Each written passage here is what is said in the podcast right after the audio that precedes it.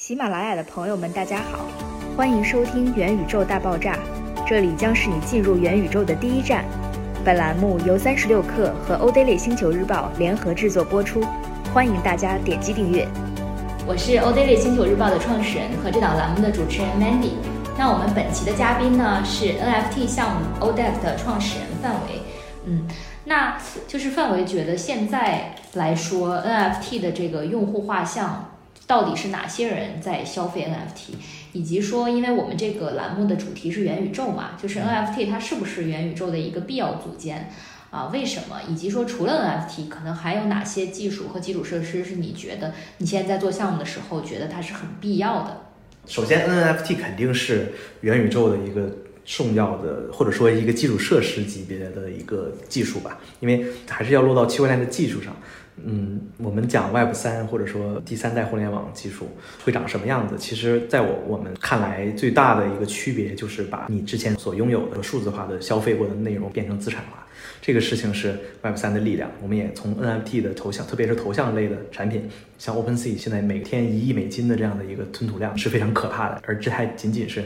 七十万人的一个贡献的量，这还有很多人其实没有加入到这个市场里面。你想象一下，如果说后面呃元宇宙的这个，比如说类似于头号玩家这样的世界能够实现的话，实际上里面的任何一个动作，或者说你在这里面产出的任何一个数字的内容，实际上是都可以随时，或者说你只要你想都可以变成 NFT 化的。那 NFT 化的意义就在于说它是可以交易，并且可以变成你的可流通的一个呃财富。曾经为这个数字产品、数字资产做出来的一些努力贡献，然后得到一个价值的一个最后商业化变现的一个闭环，类似于你自己产出的东西都可以在闲鱼上去卖，对吧？是一个 C to C 的一个交易网络，但你还是受制于物流的这个限制嘛，对吧？但你想象一下，如果你是在元宇宙的世界里面，你 DIY 的东西，或者说你购买的一个专业的品牌做出来的一个好看的东西，并且你有一天你不想要了，你想要出手的时候，这些东西都。呃，原原本本的不会褪色，不会有很大的变化，甚至由于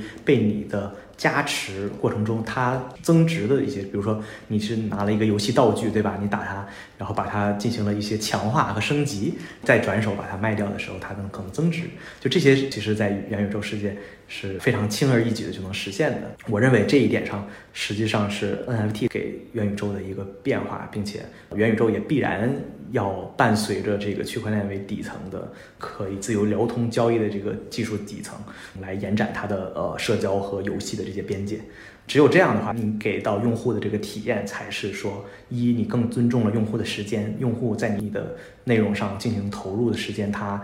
已经不完全是一个消费的行为，它是一个跟着你共创，并且能够随时产生收益的一个行为。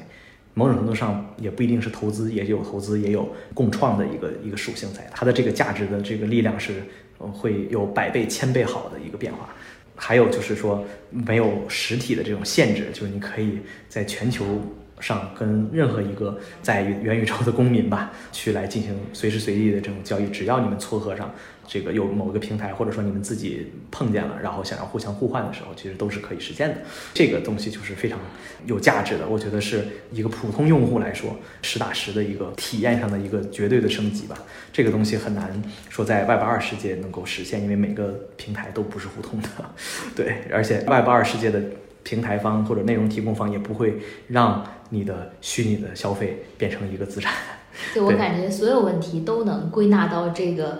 创作者经济就是创作者或者说内容贡献者和消费者的关系对。这个事儿上，对吧？这个是 Web 三点零最重要的，也是可能我们觉得 NFT 是元宇宙的关键组件的一个点，对吧？而且消费者他也不仅是消费者和用户，对对，然后他还是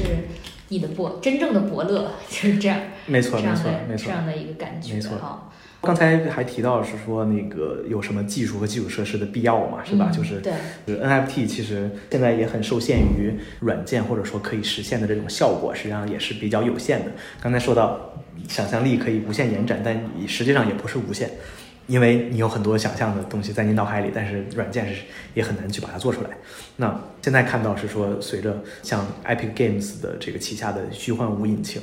海内外的一些创业公司在做特效渲染，人工智能，然后在做这个云端的技术基础设施的服务的，都可能显著的提升 NFT 的体验，或者说元宇宙的体验，让用户有极大沉浸感的一个世界。它其实需要很多基础行业的这个升级迭代才能够共同。带出来的一个体验，就是 NFT 现在只是说把数字内容资产化的这个变现的最后一公里实现了，但是距离一个沉浸感很强的这种对于创作者友好啊，随随便便大家有一个很好的创意就能通过很好的软件或者说很很便宜的这种渲染技术能够实现，就距离那个事事情还是比较远的。现在做这些东西还是很专业很贵的，就并不能够那么自由。但是我们看到这些技术都有很多创业公司在不断的实践和提升，明年可能就可以用到 U E 五的这个开发，就可以来实现一些我们之前不敢想的一些技术的升级啊，能够让我们 NFT 变得更好玩。嗯，然后说到技术迭代，其实有很多的技术驱动都是通过游戏的迭代升级来完成的，对吧？然后聊 NFT，大家也肯定是要聊游戏。然后像前两天这个巨头啊育碧对吧，也是在他们的这个财报的电话会议上面提到了，他们现在在部署跟制作这个区块链游戏，是的啊，推出新的平台，然后那用户就可以去在游戏中获得物品 NFT，比如说武器啊、道具啊、服装啊、装饰啊等等的，没错。那其实巨头啊，这个育碧应该算是第一家涉足 NFT 世界的大的这种三 A 游戏的开发商，是的，啊，包括他之前也投了 Animoca，但是他肯定不是最后一家，对吧？然后之前可能上半年我们都在聊很多的这个 Play to Earn，就是边玩边赚的这种游戏。那到了这两个月。我发现不仅是我关注的一些科技媒体的号在推这个元宇宙的事儿，最神奇的是之前买房子关注的房地产号最近都在推元宇宙，就很搞笑。因为因为因为之前那个林俊杰不是买了哦，对，是的，他是买了 Sandbox 还是第三车 land？第三块地，买了第三车 land 的的地。对。然后所以呢，就真的很神奇。我看到好几个这种的，呃。不仅是地产，还有这种生活方式、旅行之类的号儿，都都在都推了这个事情。对。然后，所以就是我觉得很多人挺迷茫的，尤其是我们前两天，呃，在我们自己编辑部里面发了一个图，说啊，最近全国的房价对吧，在在在暴跌，有一个房地产号做的图。是。然后。呃，大家就说啊，但是在虚拟世界，这个地产这个房价可是一直在节节上涨。他们说要不要做个对比图？然后说算了，这个风险感觉有点大，我们又不是炒地，对，只是觉得这个事儿挺有意思的。然后那所以其实像虚拟世界这种 Second Life，然后买卖地块这种游戏，然后它跟元宇宙是一个什么样的关系呢？然后包括这么多平台，其实都有自己的生态，对吧？我在这儿也有地，在那儿也有地，那它。是未来会融合成一个世界，还是还是这样各自为政呢？你是怎么看待这个前景？啊，这个以下可能只代表我个人的观点了，因为这个事情就涉及到战队，还有什么链的这种选择之争啊，这很多这些方面的。就是我是比较相信像以太坊这种去中心化的 公共基础设施的区块链技术平台呢，可能会有更大的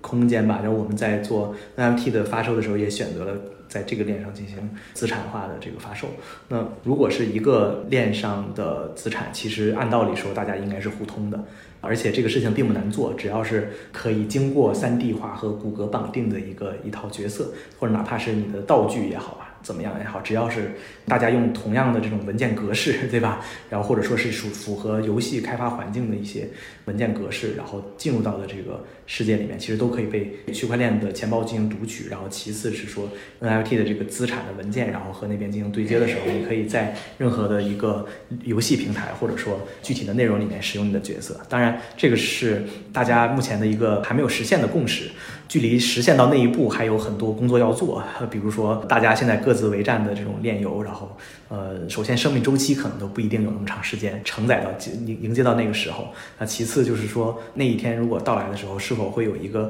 底层的一个公共平台，能够让大家把自己的角色带入进来，去进行一个社交互动，然后类似于像我们之前我们在 Web 二时代在做各玩各种小游戏的时候，会有一些游戏大厅啊，就是嗯，因为元宇宙本身它。它不能只是说是游戏的这个一个世界。我们认为有一半的属性是在社交上的。这个问题其实我我们更倾向于可能是一个更大的这种平台化的一个能够输出这种技术标准的这样的公司可以。啊，实现的像 Meta 其实就是想干这个事儿嘛，对吧？Facebook 的这个改名之后就 Meta 嘛，就他们可能会想干这个事儿，但不一定是能够被他干成，有可能是以太坊本身自己就有生态的这种开发者就把这事儿办了啊，也是有可能的。那在那样的一个呃世世界里面，就大家实际上是要互通，然后又有社交属性，进入到各自为战的这种小游戏里面，这都是我觉得是问题不大的，也会比较和谐。只不过是说，我们在这个市场上做数字资产，到未来都是不会消失，因为都是写在链上。然后，并且我们也一定能够把这些资产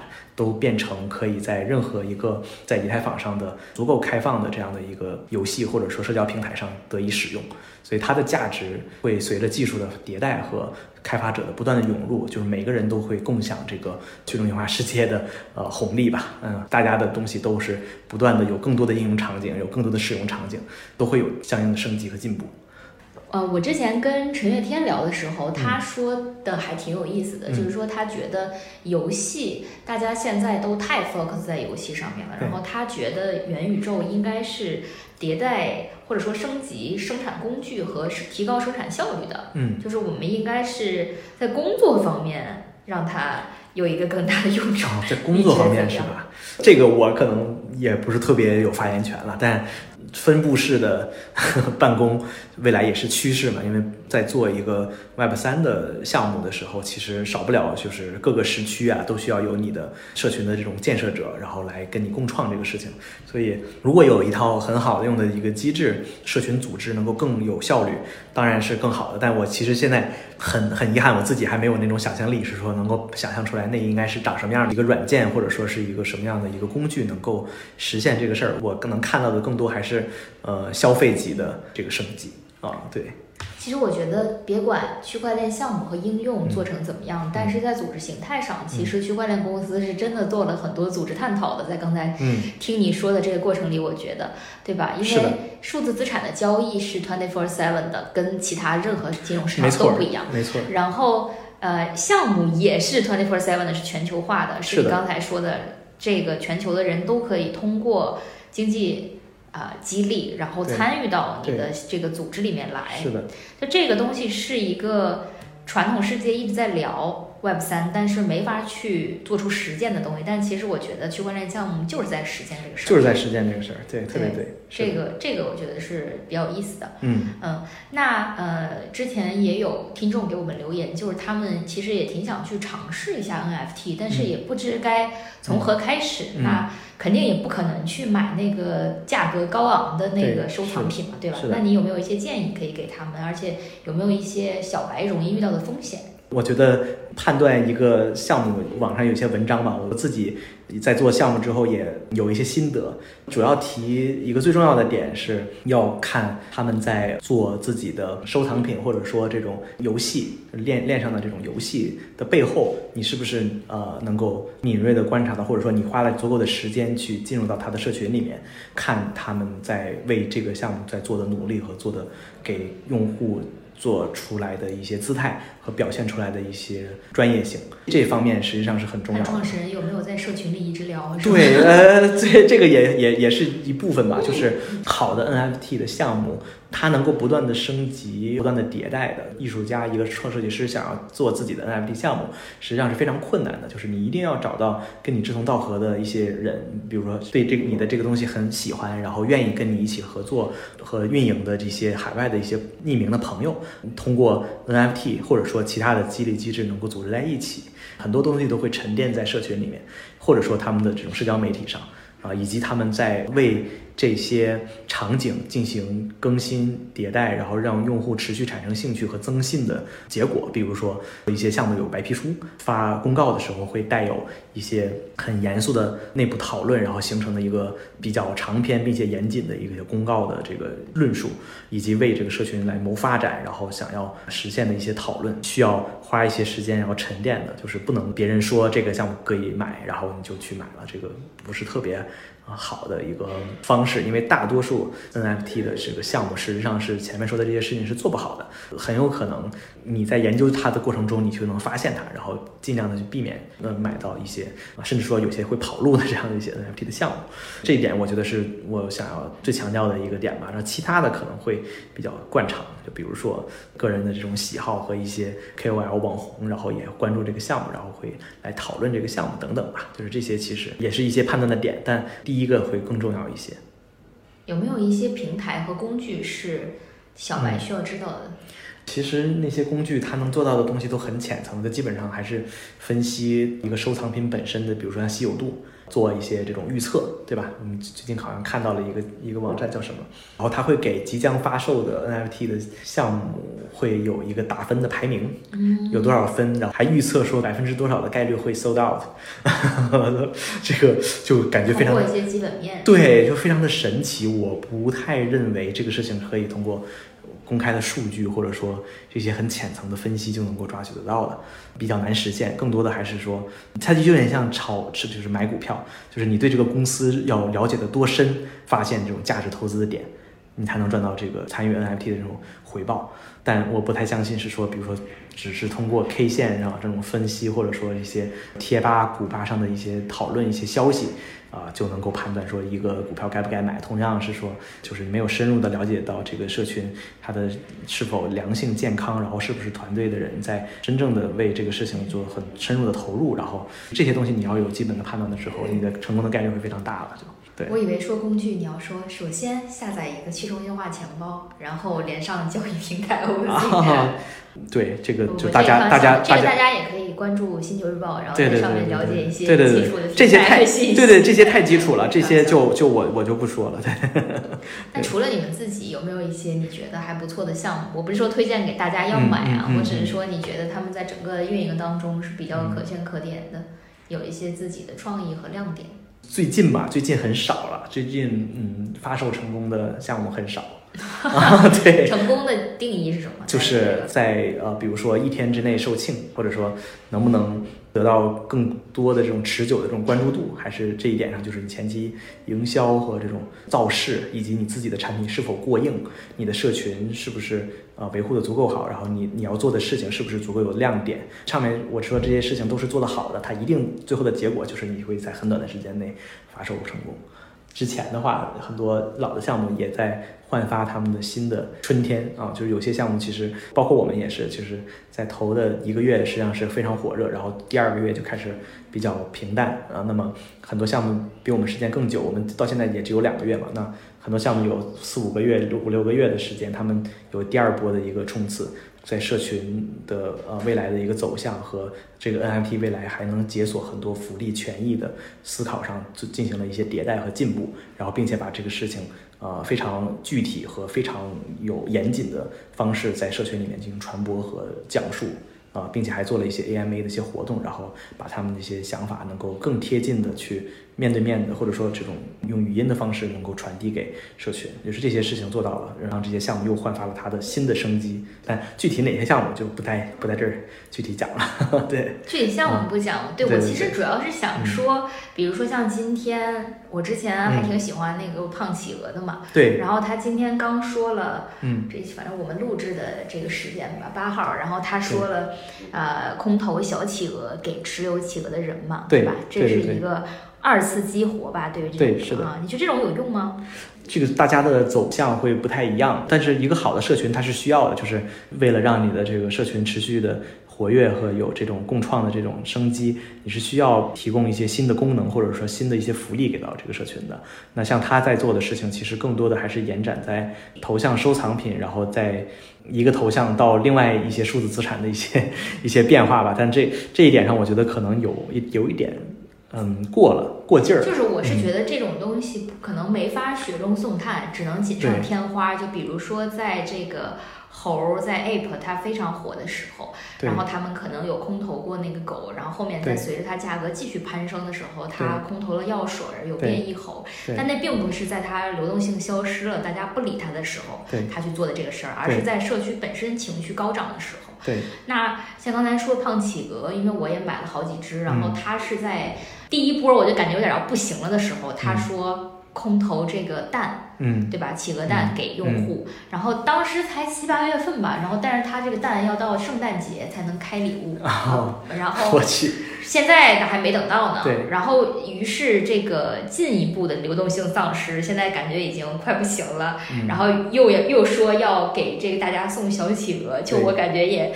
有点儿石沉大海，没有激起太多的浪花，对对吧？所以这些东西感觉运营手段是不能作为项目生命周期的一个根基的吧？就是呃，对他们做的这个事情，就是我刚才可可能嗯说的比较委婉，但这 说别人的，说别人的项目，又不是说这个。对，就是有点过劲儿了，因为属于这种呃玩法，它是嗯没有太多的创新的，因为很多过去的一些项目，比如像刚刚才说的呃猿猴的这个项目，其实已经做到了更强的共识。热点的伴随过程中，它在群情激昂的时期还做了很多更创新的一些事情，但是他现在介入的这个时间点，一是比较晚了，二是它的呃流流动性可能在往下坡路在走。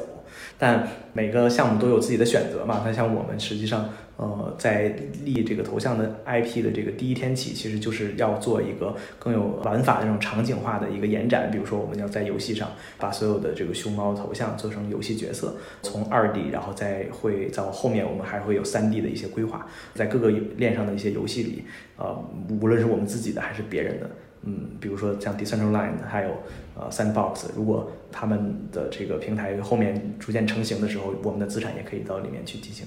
啊这些事情，我们技术工作我们都会去做，然后通过在那些新的社交场景里面去有新的用户的关注和新的流量的这个吸引 NFT 的产品有更多的使用场景，然后有更多的小伙伴关注，然后玩法也更多样的时候，其实一个 NFT 的价值是会一定会升值的。那嗯，这一点上其实更多的是社群人能够愿意看到的结果，而只是是说，嗯，通投呃企鹅蛋或者说小企鹅这种，还是停留在未知的场景，或者说还是换头像的这种场景上，可能会显得有点单调了已经。嗯对，好的。而且我觉得从流动性的角度考虑，做得好的时候是一个对原有 IP 的加持，做得不好的就变成增发了。就我感觉可能啊，至对于更次了，也是有可能。对，是，但可能他可能那个小企鹅和他的那个大企鹅不是一个合约嘛，所以就是看起来好像不是一个增发的，但是实际上就是可以有更多的人是有企鹅了嘛，但是你并并不是在你热度在往上涨的时候来做这个事儿，所以嗯就像你说的，反倒它可能有一个适得其反的一个效果。好的，那么我们的本期栏目就到这里了。了解更多元宇宙内容，欢迎点击订阅我们的元宇宙大爆炸栏目。拜拜。再见。